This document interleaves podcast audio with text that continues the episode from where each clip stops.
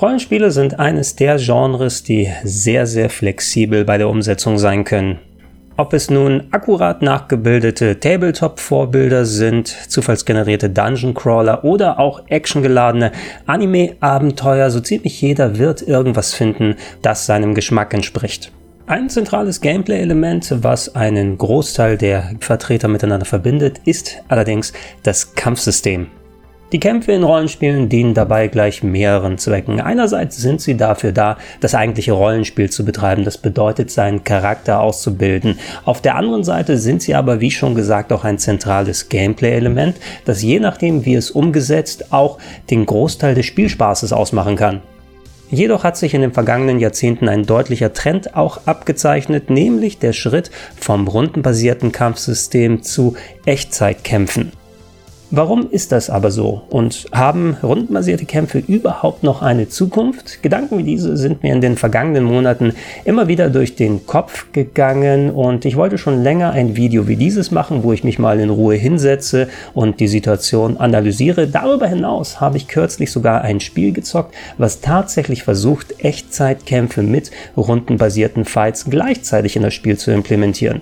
Welches Game das ist, was genau überhaupt die Lage ist und noch viel mehr gleich nach einem Spot. Dieses Video wird euch präsentiert von NordPass. Das ist ein Passwortmanager und ein Service, der in heutigen Zeiten, wo wir alle über sehr, sehr viele Online-Accounts verfügen, sehr wichtig ist. Ich kenne es von mir selber. In der Vergangenheit, da war man ja gern mal ein bisschen fauler, hat entweder dasselbe Passwort verwendet oder ein ganz simples, wollte vielleicht nicht den Stress mit der Zwei-Faktor-Authentifizierung haben und so ein Datenleck, das ist schnell passiert, das eigene Passwort ist in der Öffentlichkeit und man hat ganz schnell ganz viel Ärger an den Hacken und da hilft so ein Service wie NordPass ordentlich weiter. Da werden eure Passwörter nämlich nicht nur sehr stark verschlüsselt, ihr könnt sie damit verwalten, ihr könnt Formulare automatisch ausfüllen lassen, ihr könnt unbegrenzt Passwörter speichern und ganz sicher regenerieren lassen und sogar per Synchronisation auf verschiedensten Geräten darauf zugreifen. Wenn ihr euch anmelden wollt, dann benutzt gerne den Link nordpassvpn.com slash gregrpg oder alternativ den Code gregrpg. Da gibt es beispielsweise einen Discount bei einem 2-Jahres-Abo von 70% und sogar einen extra Monat frei obendrauf. Wenn es nicht gefällt, dann habt ihr eine 30 Tage Geld zurück Garantie. Solltet ihr also noch keinen Passwortmanager haben, dann denkt auf jeden Fall drüber nach. Also, ich persönlich bin ja schon seit Kindheitstagen ein Rollenspiel-Fan, ob es damals auf dem Commodore 64 die Ultima-Spiele gewesen sind oder eines meiner Lieblingsgames zu der damaligen Zeit, Buck Rogers Countdown to Doomsday, also eines von den SSI Goldbox RPGs. Das waren die Games, die mich ans Genre gezogen haben und einer der Hauptgründe waren tatsächlich die rundenbasierten Kämpfe dabei. Natürlich habe ich auch sehr gern actionbasierte Titel gezockt. Allerdings rundenbasierte Rollenspiele waren für mich so eine Art Konterpunkt, wo ich mal ein anderes Skillset auspacken kann. Für mich haben sich die Kämpfe da drin eher wie so kleine Strategiespiele angefühlt, dass man je nachdem, wenn man dran ist, in Ruhe sich mal kurz hinsetzen kann und überlegen kann, hey, was ist eigentlich mein nächster Schritt? Kann ich antizipieren, was der Gegner als nächstes machen wird? Je nachdem, wie tief so ein Kampfsystem ist, kann man umso mehr überlegen Überlegungen anstellen, vielleicht mehrere Schritte vorausdenken und im besten Fall, wenn du ein rundenbasiertes Kampfsystem hast, was tatsächlich viele Optionen dir offen hält und in das du dich richtig reinversetzen kannst, dann kann das mitunter ein richtig, richtig großer Spaß sein.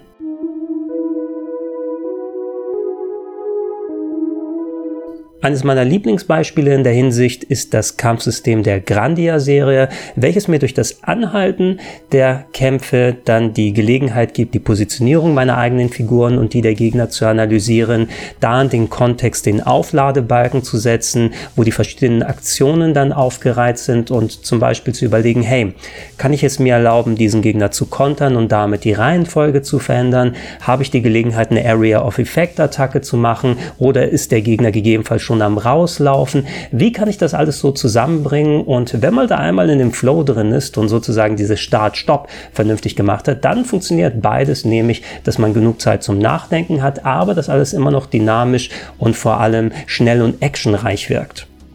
Dabei bin ich aber auch kein absoluter Purist und denke, dass zumindest ein kleiner Teil von Echtzeitelementen in einem rundenbasierten Kampfsystem durchaus von Vorteil sein kann. Wir haben ja das weltberühmte Active Time Battle System der Final Fantasy Spiele, das sich zwar auch ein wenig reduzieren lässt, aber in seiner Grundform mit den Aufladebalken sorgt es ja dafür, dass man ein bisschen mehr Brisanz hat beim Auswählen und bei den Menügängen, da die Zeit ja immer stetig weiterläuft, will man nicht ins Hintertreffen geraten. Ich begrüße aber auch solche Sachen wie beispielsweise beziehungsweise die Timing-basierten Ausweich- und Angriffsmanöver bei den Paper Mario Spielen, die es vor allem unterbinden, dass viele der einfacheren Kämpfe einfach durch das Drücken der Bestätigungstaste gewonnen werden können. Man muss immer ein bisschen aufpassen und nachdenken und auch sowas wie bei Valkyrie Profile, was wirklich auch sehr anspruchsvoll teilweise sein kann mit den verschiedenen Statuseffekten, auf die man achten muss. Aber da die äh, Angriffsreihenfolge durch das Drücken der einzelnen Tasten zu wählen und das dann zu Specials zu verketten, das gibt mir noch ein kleines Extra-Element, was ich finde, einem rundenbasierten Kampfsystem auch sehr gut zu Gesicht stehen kann.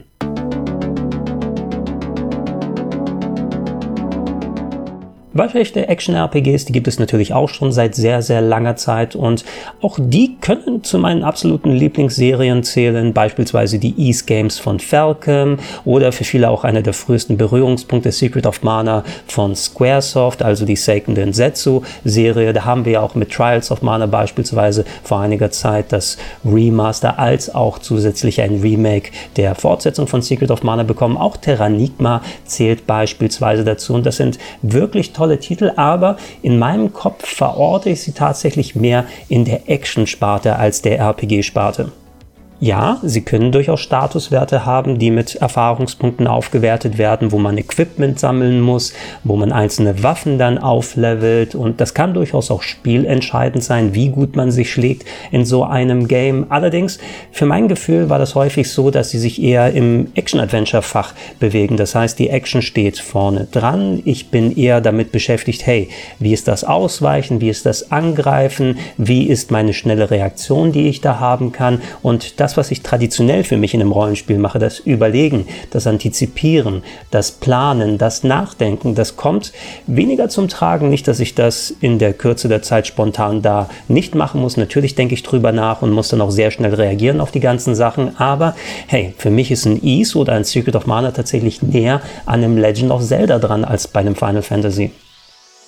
Bei modernen Action-RPGs hingegen sehe ich es ein bisschen weniger kritisch für mich und kann mich sowohl auf die Action-Seite als auch die Rollenspielseite da einlassen. Natürlich vermisse ich dann das Element für mich, dass ich innerhalb der Kampfsystempausen nachdenke und taktiere und so weiter. Aber das Ausbilden der Charaktere, das funktioniert dennoch ganz gut. Ich denke, weil da nochmal ein zusätzlicher Hauptaugenmerk auf Equipment und Skilltrees und weitere Sachen ist. Paradebeispiele sind da natürlich die Soul-Spiele von Bandai Namco respektive From Software Software, die einerseits, wenn man da gar keine guten Action-Skills hat, da kommt man überhaupt nicht weiter. Das ist das ausschlaggebende Merkmal. Allerdings sind die auch entsprechend tief in der Charakterausbildung, haben eine sehr große Varianz, was die Loadouts angeht. Und man kann die schon mit sehr, sehr vielen verschiedenen Ansätzen spielen, ob im Nahkampf, ob im Fernkampf, ob irgendwie mit äh, Unterstützung von anderen Leuten. Und da finde ich, ist das eine ganz gute Waage, die gefunden wird.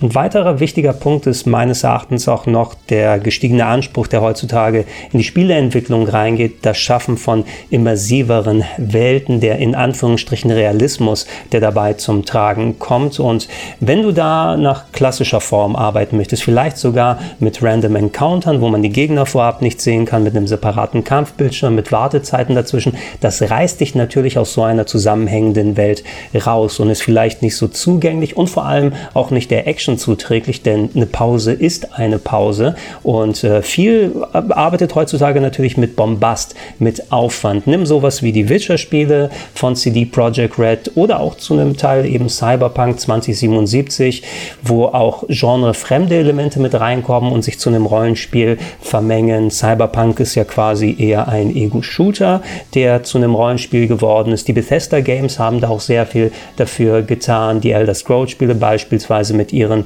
Ego-Perspektiven kämpfen. Fallout hatte auch eine gewisse Sonderstellung, wobei durch das VETS-System da auch ein rundenbasiertes Kampfelement mit reinkommt in die Echtzeitkämpfe, was ich persönlich sehr, sehr zu schätzen wusste. Aber ich kann es schon verstehen, warum eben viele Spiele in die Richtung heutzutage gehen. Auch sowas wie die Tales Games von Bandai Namco, die ja auch mit ähm, sehr starken Action-Elementen im Kampf gearbeitet haben, die äh, gehen konsequent auf dieser Linie weiter und sind immer spektakulärer und aufwendiger und actionreicher. Und das ist, glaube ich, ein Weg, wenn man den einmal beschritten hat, den werden diese Spiele auch nicht wirklich verlassen.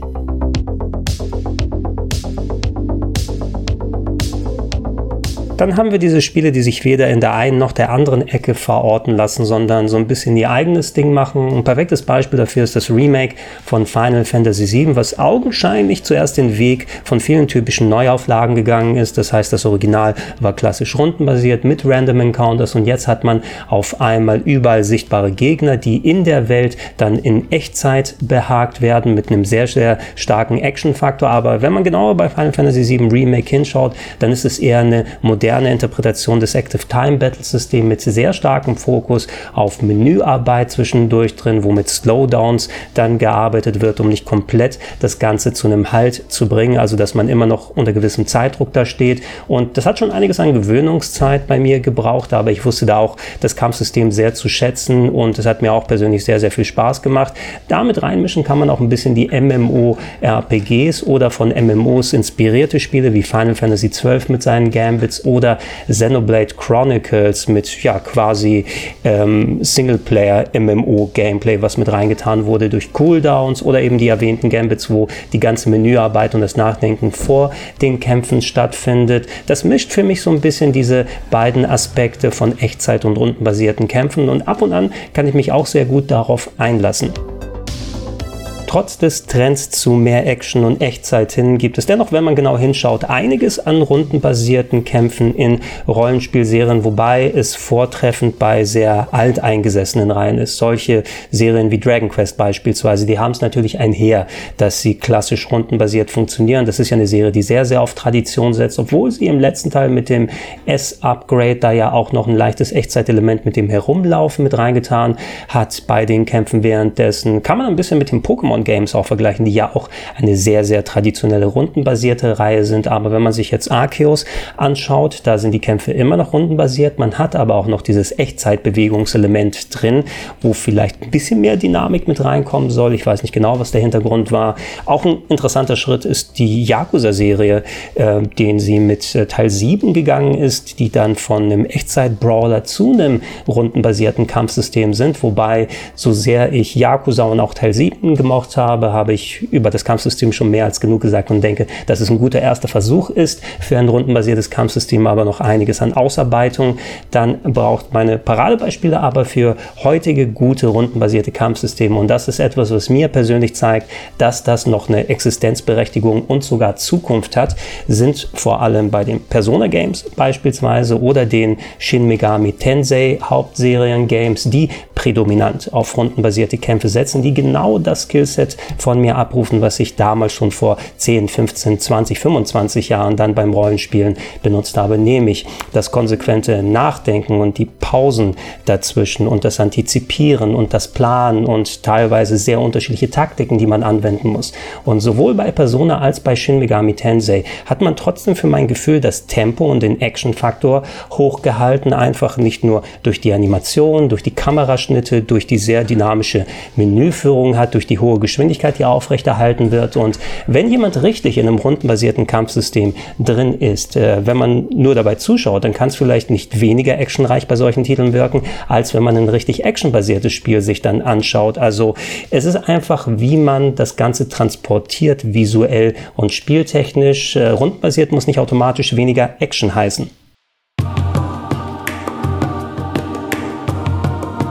Und genau in diese Kerbe schlägt auch mein anderes Beispiel, nämlich die Legend of Heroes Spiele von Falcom, insbesondere Trails of Cold Steel als Subserie. Da habe ich ja im Jahr 2021 dann Teil 3 und Teil 4 nachgeholt und nicht umsonst für die hunderte von Stunden, die ich dann gezockt habe, ist dann Teil 4 auch mein Game of the Year geworden, zu einem großen Teil wegen des Kampfsystems, das genau die gleichen Tugenden wie ein Persona 5 dann äh, hervorgebracht hat. Man hatte immer noch die Gelegenheit mit dem Nachdenken, mit dem Positionieren, mit dem Antizipieren, teilweise sehr, sehr aufwendige Situationen, in die man da reingeworfen wird. Aber es gibt auch entsprechend den Bombast, die Grafik, die Animationen, die alles miteinander verknüpfen. Nicht ganz so elegant und dynamisch wie bei den Persona-Spielen, obwohl da schon recht viel Aufwand reingetan wurde, vor allem bei den Super Specials. Ich habe die häufiger mal abgebrochen, muss ich sagen, weil ich dann doch lieber auf die Spielgeschwindigkeit gegangen bin. Ein gutes rundenbasiertes Kampfsystem gibt ja aber auch die Option, das zu machen. Nichtsdestotrotz, alleine durch die schiere Anzahl an Gegnern und Kämpfen und die vielen Charaktere, die man haben kann, dadurch unterschiedliche Skills, die es zum Kombinieren gibt und äh, Subsysteme, die mit jedem Teil dazukommen. Ich habe mich da richtig, richtig austoben können und deshalb war ich auch umso gespannter auf Kuro no Kiseki, ein Titel, der in Japan schon draußen ist, von dem man eine Demo runterladen kann, der, ich glaube, entweder bereits schon angekündigt ist vor dem Westen oder zumindest äh, dann irgendwann in den nächsten Jahren auch ziemlich sicher rauskommen sollte. Und der geht tatsächlich den Schritt, klassisch rundenbasiert mit Action-RPG in einem Spiel mit drin zu haben.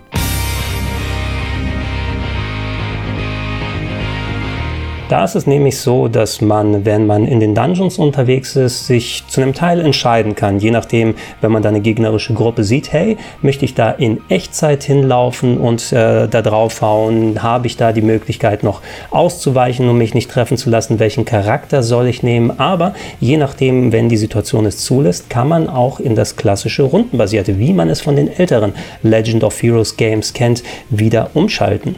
Das ist eine Sache, die an sich durchaus Sinn ergibt, muss ich sagen, im ersten Schritt. Denn wenn man genau darüber nachdenkt, es gibt ja häufiger mal Situationen in solchen RPGs, da hat man es mit Kleinvieh zu tun. Hey, ich bewege mich gerade durch einen Dungeon und auch wenn du dynamische, schnelle, rundenbasierte Kämpfe haben kannst, häufiger sind solche Fights ja so ein bisschen redundant in der Hinsicht darauf warten, dass der Kampfbildschirm wieder geladen wird, auch wenn es im besten Fall vielleicht nur ein paar Sekunden sind, das Positionieren der Gegner, nochmal durch die Menüs gehen gehen und auswählen. Und wenn es damit getan wäre, mit zweimal ausweichen und dreimal mit dem Schwert hauen, dass man diesen Part hat und sich dann auf die wichtigen Kämpfe konzentriert, dann spricht schon einiges dafür, diese Option oder diese Mischung hier mit drin zu lassen. Allerdings bisher bei der Demo kann natürlich auch dem geschuldet sein, dass sie nur auf Japanisch war und ich dadurch eher interpretieren musste, was genau die einzelnen Sachen bedeuten. Wann ist es sinnig von dem einen äh, Echtzeitkampf dann zu dem runden rundenbasierten zu wechseln.